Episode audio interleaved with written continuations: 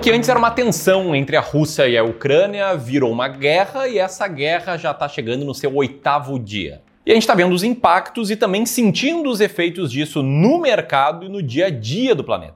Sim, além de trágica, essa guerra pode afetar o seu bolso e os seus investimentos, talvez mais do que você pense. Aliás, é por isso esse vídeo, tá? Eu aqui vou fazer um resumão do que está acontecendo e também te explicar os impactos nos investimentos, que é como eu consigo te ajudar. Afinal, eu sou gestor profissional de investimentos e não especialista em geopolítica, tá? Então vou tentar colocar a minha visão dos impactos que podem ter no planeta e principalmente, tá? Vou mostrar os erros que eu tô vendo muitas pessoas cometerem e perderem dinheiro por causa disso e também vou te mostrar o que que eu tô fazendo que, por consequência, é basicamente o que, que eu imagino que é o ideal a ser feito para o investidor de longo prazo. Então presta muita atenção que esse vídeo aqui tá muito bom, ele pode te ajudar bastante a tomar melhores decisões frente a esse cenário de extrema incerteza que a gente está passando passando. Tamo junto? Se você gostar do vídeo, deixa o like, isso é muito importante porque assim a gente consegue chegar mais longe, levar esse vídeo para mais e mais pessoas e levar um conteúdo bacana aí sobre tomada de decisões conscientes e inteligentes por longo prazo. Tamo junto?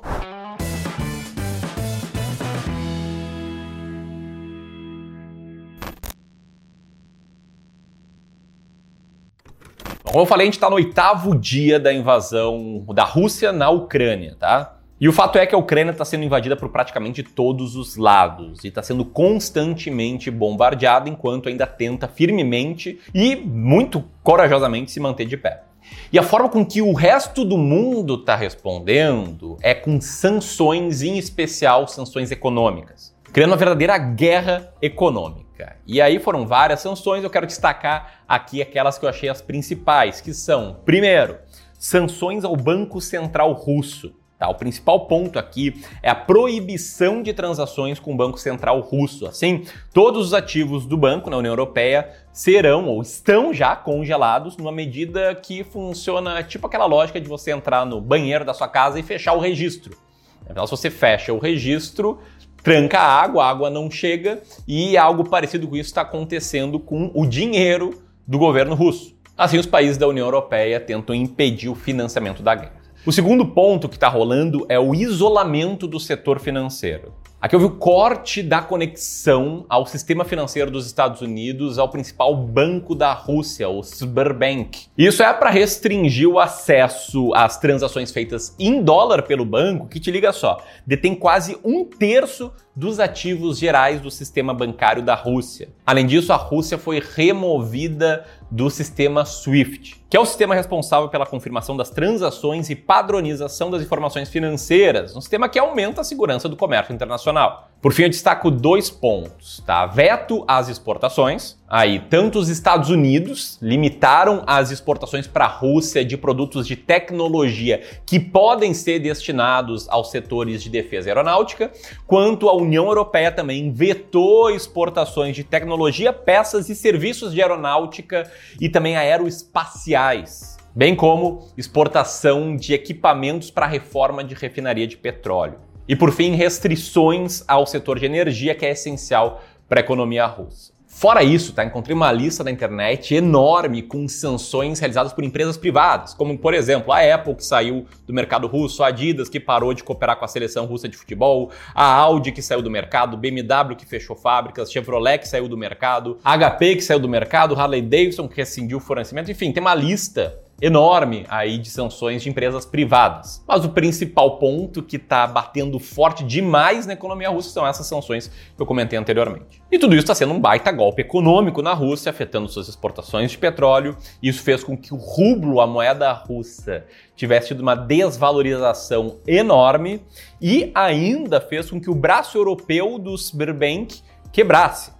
E, enfim, esses efeitos econômicos, eles podem gerar consequências por décadas. E foram essas aí as respostas de outros países à guerra que a Rússia começou e à morte que está causando em vários civis e soldados ucranianos.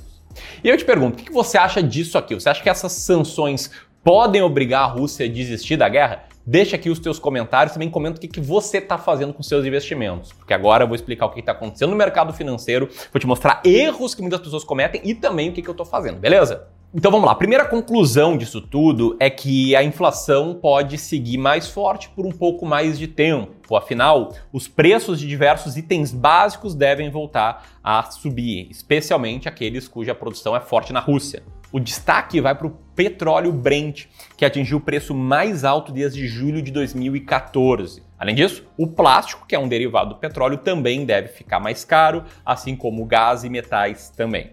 Bom, apesar desses impactos que tendem a aparecer na inflação, no primeiro dia de negociações, depois do carnaval, primeiro dia depois aí da guerra realmente se fortalecer, o que a gente viu na Bolsa de Valores brasileira foi uma alta. Uma alta especialmente forte em empresas focadas em commodities, como por exemplo a Vale, que nos últimos cinco dias subiu quase 14%, a CSN, que nos últimos cinco dias subiu quase 8%, ou a PetroRio, que nos últimos cinco dias subiu quase 6%. E todo esse contexto, né, uma parada que todo mundo fica chateado de ver, que é uma guerra com uma mudança drástica em preços de várias commodities, de várias ações, gera algumas interpretações das pessoas na hora de agir com seu dinheiro, que é um ponto importante da vida de todo mundo.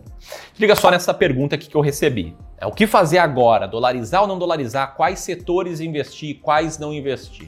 Recebi várias perguntas assim, mas eu peguei essa aqui para ilustrar, mandaram lá no meu Instagram, Ramiro Gomes Ferreira, e deixa eu começar a falar aqui sobre o que fazer. Tá? Primeiro eu vou falar brevemente, depois eu vou te mostrar três fatos para te ajudar a tomar as melhores decisões. Bom, o que, que eu acredito? Tá? Eu acredito que a pior estratégia do mundo de investimentos é investir com base em notícias é investir contigo, investidor, fazendo uma leitura do que está acontecendo, uma leitura do cenário e tentar interpretar isso.